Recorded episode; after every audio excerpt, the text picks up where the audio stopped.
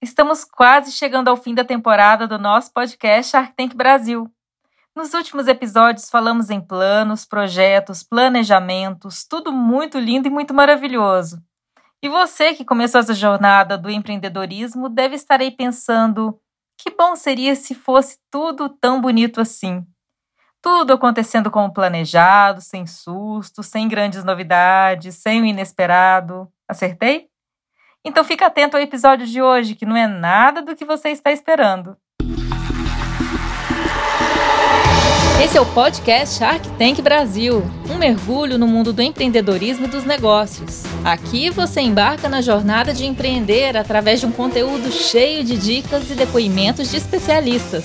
E lógico, de quem empreende no dia a dia. O podcast Shark Tank Brasil é oferecido por Heineken 00, Orocar Empresarial Elo, Fiat, Hotmart e Motorola. Imagina comigo, o ano é 2020. Você planejou 2019 inteiro que abriria sua empresa, teria o plano de negócios em janeiro e em março já estaria cheio de clientes. Aí março chegou e todo mundo se trancou em casa.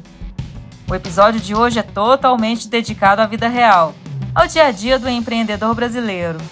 Até aqui tratamos de assuntos fundamentais para você ter o seu próprio negócio, mas quando algo foge do seu planejamento? Como, por exemplo, uma pandemia com isolamento que fazer? Lidar com o inesperado é tão importante quanto planejar. E não existem regras para o que fazer, cada caso é um caso. Antes de mais nada, não estamos falando que não adianta se planejar, muito pelo contrário. Um bom planejamento dos cenários vai te permitir ter outras maneiras de fugir de uma eventual crise ou de algum imprevisto. O ideal é você tentar prever o máximo de eventuais problemas que possam aparecer no seu caminho, mas a gente sabe muito bem que alguns problemas aparecem quando a gente menos espera. E tudo bem, o importante é parar, pensar, planejar e voltar para o jogo. Para ajudar a gente nessa difícil tarefa de esperar o inesperado, convidamos alguns empreendedores que passaram por grandes imprevistos e ainda assim deram a volta por cima. É o caso do Marcelo Oliva, proprietário da MO Art of Sugar, confeitaria, que abriu suas portas três dias antes do governo decretar o lockdown. Sim, ouvintes, três dias. Olá, Marcelo, seja bem-vindo ao podcast Shark Tank Brasil. Oi, Roberta, tudo bem? Primeiro, queria agradecer o convite para participar de, de, desse podcast. É, eu sou um espectador do programa, um admirador dos profissionais que que estão lá, dos tubarões. Eu acho muito legal esse projeto. Eu acho que a gente poder passar um pouco da nossa experiência poder, poder mostrar onde a gente erra, onde a gente acerta, é muito bacana. Marcelo, fala pra gente, como você recebeu a notícia do lockdown? Minha primeira formação é, é marketing. Eu trabalhei em, no varejo, trabalhei em indústria farmacêutica, trabalhei em empresa familiar, com outras coisas que não tem nada a ver com, com gastronomia. É, depois, paralelamente, eu fui trabalhando com cozinhas com co-work de cozinha, dividindo cozinha com outros chefes, é, sempre no formato de delivery, nunca com loja. E o ano final de 2019 eu já estava preparado financeiramente e com um projeto para abrir uma confeitaria, né? Então eu ia sair do delivery, ia abrir um café, tinha um projeto, é, um pequeno café, na verdade, né? E começamos a reforma no final de 2019, janeiro, fevereiro, aquelas coisas que atrasam um pouco. Enfim, é, a minha obra foi, ficou pronta no final de fevereiro. É, fizemos a mudança, é, limpeza, marcenaria, enfim. Eu inaugurei assim, abri a loja, né, não fiz a inauguração na verdade, mas eu abri a loja na sexta-feira e comecei, já estava com aquela, com aquela aquela, aquela conversa de, de vai fechar, não vai fechar, pandemia, o mundo já estava fechando e aquela loucura de lockdown, não sei o que, a China fechou, a Europa já tinha começado a fechar alguns países, a Itália com aquela loucura. Enfim, segunda-feira o governador anunciou que a gente ia fechar. Ou seja, eu abri na, na sexta e na segunda o governador, o governador é, anunciou que ia fechar. Aí eu cheguei em casa, falei, putz, o que, que eu vou fazer, né? Eu tinha lá duas funcionárias recém-contratadas, preparadas para a gente abrir, né? É, preparado para contratar mais gente. E eu falei, bom, se tiver que fechar realmente, a gente não sabia, na verdade, o que ia acontecer, né? Então, assim, eu não sabia se ia poder funcionar, se não ia, é, se ia abrir só o serviço essencial, se não ia, é, se ia poder servir, se não ia. Ninguém sabia, na verdade, o que, que ia acontecer, né? Então ficou, ficou aquela, aquela dúvida, né? É, e, então, o que, que eu fiz? E como eu já trabalhava com delivery, eu comecei a me adaptar, né? E qual foi a primeira coisa que a empresa fez? Então, a primeira coisa que eu fiz foi no dia seguinte de manhã, eu, eu chamei as duas funcionárias, falei, olha, a gente, a gente, eu consultei o computador o, o, e um advogado, a gente se enquadra no serviço essencial e também a gente pode trabalhar no delivery, só delivery. Eu falei, eu faço isso há dois anos. É, a gente, eu, eu queria saber de vocês o que, que, que vocês duas se sentem confortáveis a fazer é, vamos trabalhar junto, o que, que vocês querem fazer? Aí elas falaram, não, a gente quer trabalhar. As duas, assim, sem, sem nenhum, sem cogitar. Eu falei, vocês não têm grupo de risco em casa? Não, a gente não tem, a gente quer trabalhar. Então, então vamos. E aí comecei. Aí eu tive que reestruturar o negócio, voltar para trás, voltar ao que eu fazia antes, que era só delivery. Então assim, como eu já tinha produtos preparados para delivery, eu comecei a pensar em novos produtos só que, que é um, um, cardápio que só atendia delivery, né? Então, o que, que eu penso num produto que só atende delivery? Primeira coisa, são produtos que saem daqui e chegam na casa do cliente da forma que eu pensei. Sem, assim, 100% perfeito, né? Então, assim, é, eu deixo de vender um monte de coisa que eu adoraria fazer, bolo, por exemplo, porque ele não vai viajar bem de moto, né? E, então, assim, a gente começou a reestruturar toda a linha de produtos toda a linha de embalagens, toda a linha de serviços. Então, assim, a gente começou a pegar todas as empresas que atendiam a gente, tirando as empresas de aplicativos, né? Que isso a gente a gente está em todos, né? Eu tive que fazer uma nova estratégia, é, um, um, uma loja que não existia praticamente, né? Eu tinha clientes, mas eu estava em outro bairro, então assim, é, foi tudo novo na verdade, né? Foi começar do zero, uma loja que não existia, uma loja virtual praticamente, então foi uma coisa, foi uma experiência muito diferente, né? E como vocês conseguiram superar essa crise? E o mais surpreendente disso foi que, assim, as vendas começaram a acontecer, né? E, assim, na, nas primeiras semanas começaram a, a, aumentar a venda, e, assim, começaram a surgir os aplicativos chamando. Primeiro porque eu já era uma das primeiras confeitarias, só confeitarias, a vender doces. E eu imagino assim, eu, te, eu, isso, eu sou especializado em doces, né? Doces, e eu gosto de falar isso, que eu tenho trabalho com ingredientes diferenciados. Atender delivery. E que chega bem na, na casa do cliente, né?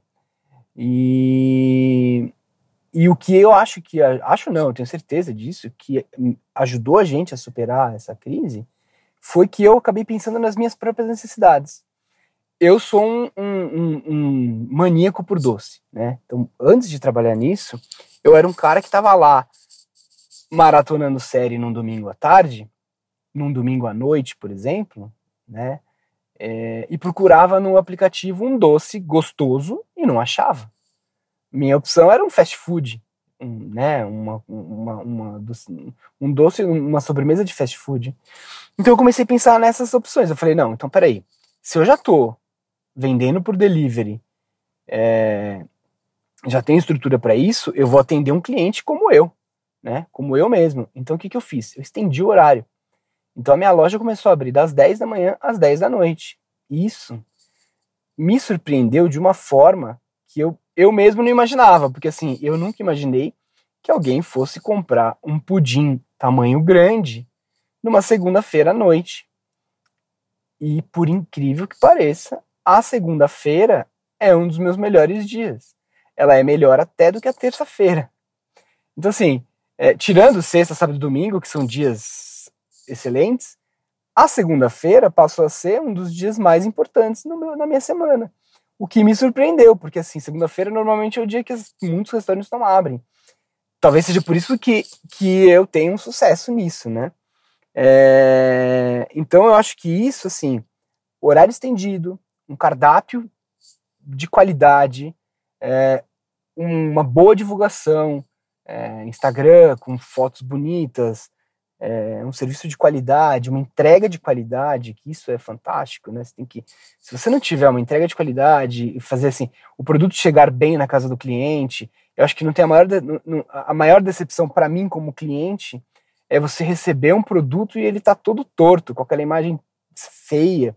Então é, é nisso que eu penso como chefe na hora de produzir e desenvolver um produto. Então acho que é, a somatória de tudo isso foi o sucesso para superar a crise. Né? Então, assim, eu comecei a crise desesperado, com duas funcionárias, um investimento enorme numa loja nova, e tô hoje, está em janeiro, né? Hoje é janeiro de 2021, ainda estamos na crise. Eu tô com cinco funcionários, é, com faturamento, bom, muito maior, né? Até porque eu não tinha faturamento, mas assim, muito maior do que o esperado, já pagando investimento Marcelo, dá uma dica para o pessoal que está em casa e planejando se aventurar pelo mundo do empreendedorismo. Como lidar com o inesperado? Uma dica para quem quer se aventurar no mundo do empreendedorismo, não é nem minha, na verdade, é uma dica que um chefe meu uma vez me, quando eu trabalhava no varejo, me falou é assim: quem, quem quer trabalhar com vendas tem que ter sangue frio, porque um dia vai fazer o outro. Então, assim, vai ter dias que você não vai vender nada e você não pode se desesperar porque vai ter dias que vai superar esse dia que não vendeu nada, né? E aí você tem que fechar a conta é no final do mês, né?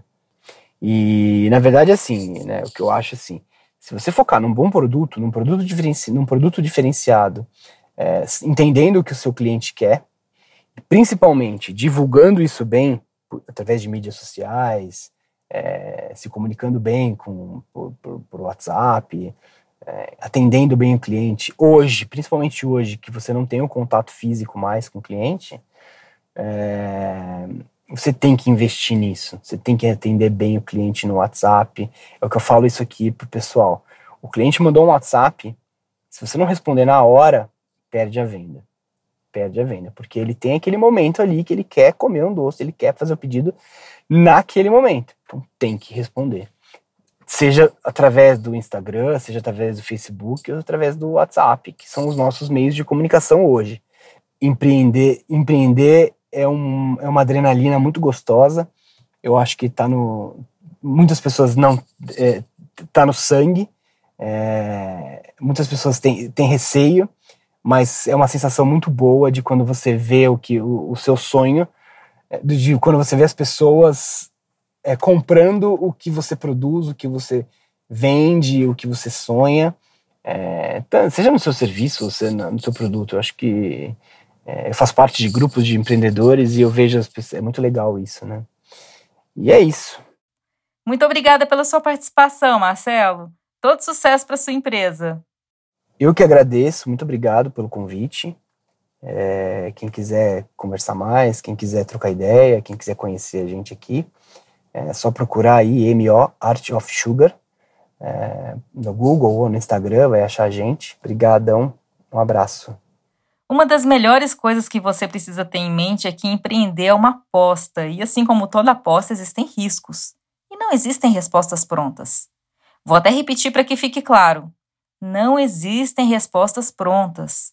E qualquer um que prometa soluções certas para você provavelmente também não as tem. O importante é manter a calma e pensar seus passos anteriores. E melhor ainda, se cercar de quem já passou por coisas parecidas. Hoje mesmo, quando acabar esse episódio aqui, convido você a pesquisar mais sobre como as empresas lidaram com a crise do Covid-19 no passado. Ou com a alta do dólar, ou com os apps de delivery, ou com a chegada da Amazon no Brasil. Pesquisar é um passo importantíssimo para começar a enxergar a luz no fim do túnel e não desanimar. E digo mais: Muitas vezes o inesperado fecha uma porta, mas abre uma janela.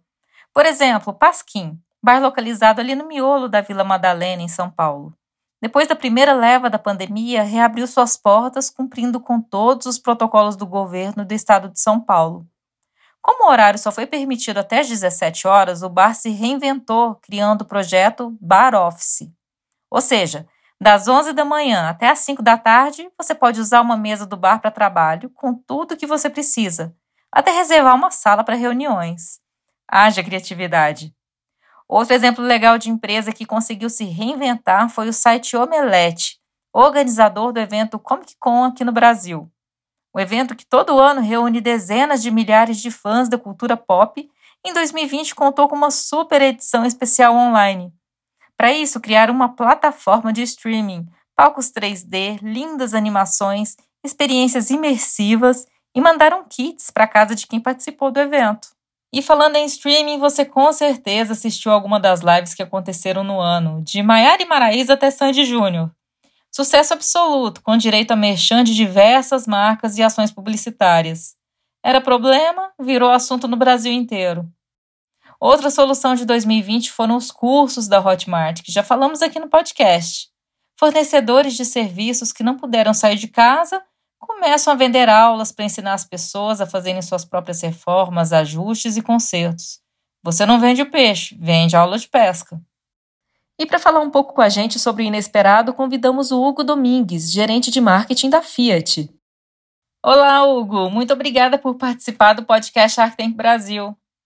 Hugo, o ano de 2020 foi bastante atípico e cheio de situações inesperadas.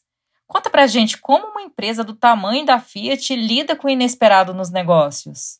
Olá, Roberta. Primeiramente, muito obrigado pela oportunidade né, de estar aqui uh, falando hoje no, no podcast do Shark Tank. Bom, e falar como que a Fiat, ou uma empresa do porte da Fiat, né, uh, lida com o inesperado. A pandemia chegou aí, é, tirou todos os nossos planejamentos do rumo, né? Mas é, são dois uh, movimentos que têm que ser feitos, uh, na nossa opinião, tá? E da forma que a gente trabalha. Primeiro, é, antes de tudo, a gente tem que ter, uh, estudar, certo?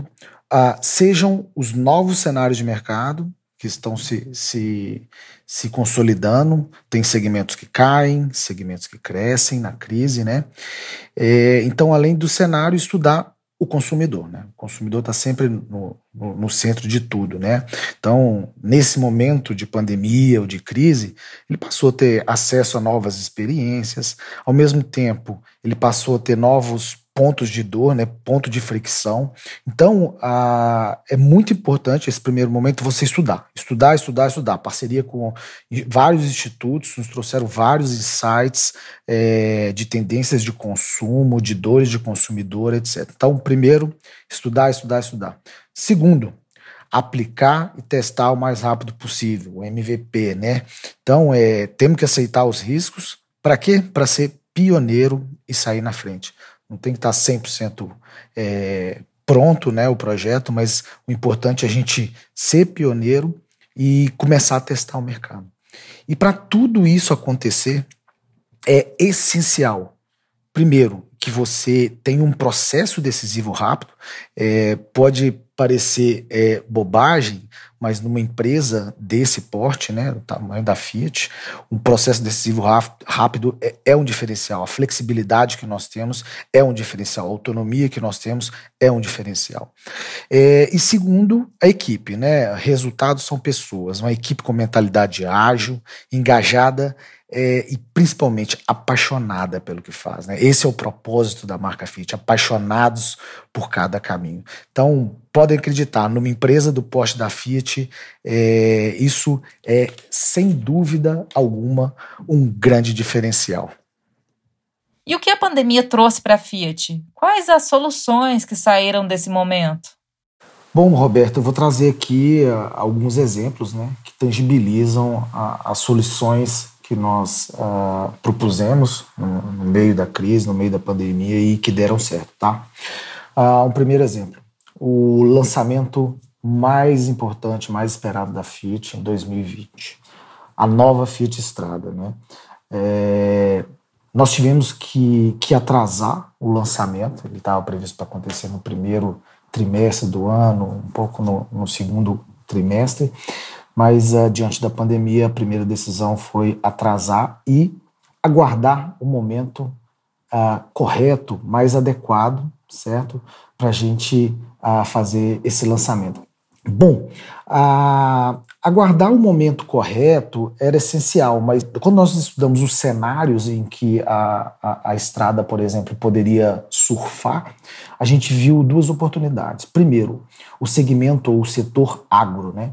com o dólar em alto, as exportações, as, as, os resultados financeiros das empresas que exportam alimento, semente, etc., é, realmente eles tiveram um faturamento muito favorável. Né? Então foi um segmento que cresceu muito na pandemia e está crescendo até hoje. E um outro segmento é o de delivery. Né? Com o lockdown, a gente viu as empresas ah, de delivery é, crescendo exponencialmente também. Então, esses dois segmentos, ah, tem, é, nós vimos uma grande oportunidade nesses dois segmentos porque a estrada é um carro, certo? Que esses dois segmentos, esses dois consumidores, desse, os consumidores desses dois segmentos usam bastante. Então, em meia pandemia, em junho, nós tomamos a decisão de lançar a nova Fiat Strada. Resultado? Demanda da nova estrada ela veio quatro vezes maior do que a estrada antiga. Então, só para vocês terem ideia, nós vendíamos 6 mil carros por mês da nova estradas nos três primeiros meses depois do lançamento, a demanda veio de 24 mil carros por mês. E como a gente estava uh, próximo da pandemia, né, a nossa previsão era vender 4 mil carros por mês. Né? Então, o primeiro mês de, de entrada de pedidos, 24 mil pedidos, uh, sinalizou para a gente seis meses de produção. Então, nós tivemos também agilidade para aumentar a capacidade produtiva é, numa retomada de mercado que ainda era incerta, né, nós começamos a chamar os fornecedores de volta, a aumentar a capacidade produtiva, aumentar a produção das, da, da fábrica, né, e o resultado é esse. Né. Bom, esse é um exemplo, analisamos o cenário, entendemos a oportunidade, arriscamos e, e deu tudo certo. Segundo, o segmento de delivery, né? Eu já tinha comentado que nós aproveitamos com o lançamento da estrada, mas nós tínhamos outros modelos no nosso portfólio. Eu acredito, inclusive, eh, esse segmento tem tudo a ver com, com empreendedorismo, inclusive, né? Nós lançamos o projeto Home Delivery. É, era uma demanda latente por entregas, né? Um crescimento substancial principalmente com, com expansão digital, né, é muito, muito escalável.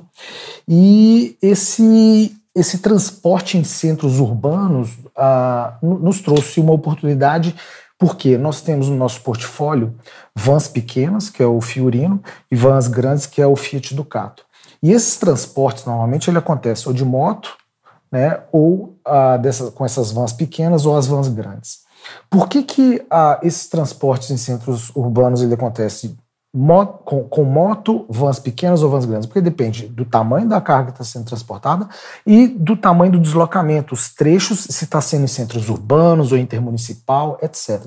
Nós vimos uma oportunidade. Quando a gente vê de, do tamanho de carga entre transporte em centros urbanos, por exemplo, numa moto, é, e teria depois um segundo grau, degrau a, as vans pequenas, né?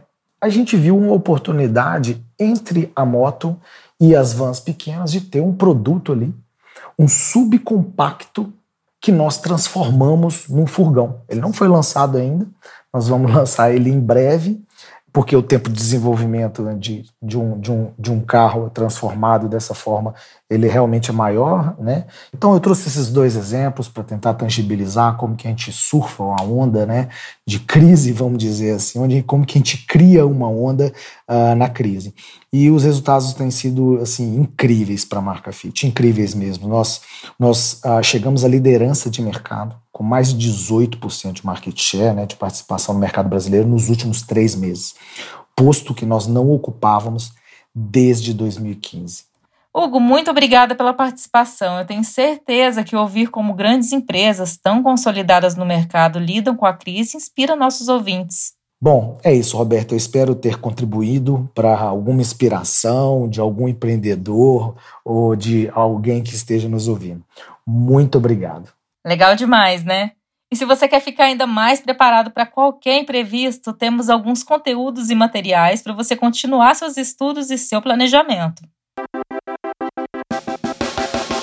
A nossa primeira dica é o canal e os livros do Rick Chester, empreendedor carioca que começou a carreira vendendo água na praia e hoje já deu aula até em Harvard. Ele tem um conteúdo muito legal para inspirar novos empreendedores a superar desafios. Acesse no Instagram Rick Chester e lá você encontra tudo sobre ele, vale muito a pena. Outra dica legal são as matérias do site do Sebrae sobre a Covid-19. Durante 2020, eles produziram muitos conteúdos para ajudar empreendedores a se reinventar. E se você precisa de uma solução de transporte e mobilidade para empreender, dá uma olhada no site nos automóveis da Fiat, que é a parceira certa para seu negócio seguir na medida certa. Mas tem uma coisa que dá para se planejar, esperar e nunca muda. É o Shark Tank Brasil todas as sextas às 22 horas no Sony Channel. Estamos chegando ao final da nossa temporada e no último episódio vamos falar sobre pitching e negociação com a presença da nossa tubarão Camila Farani. Espero você. Até lá. Tchau, tchau.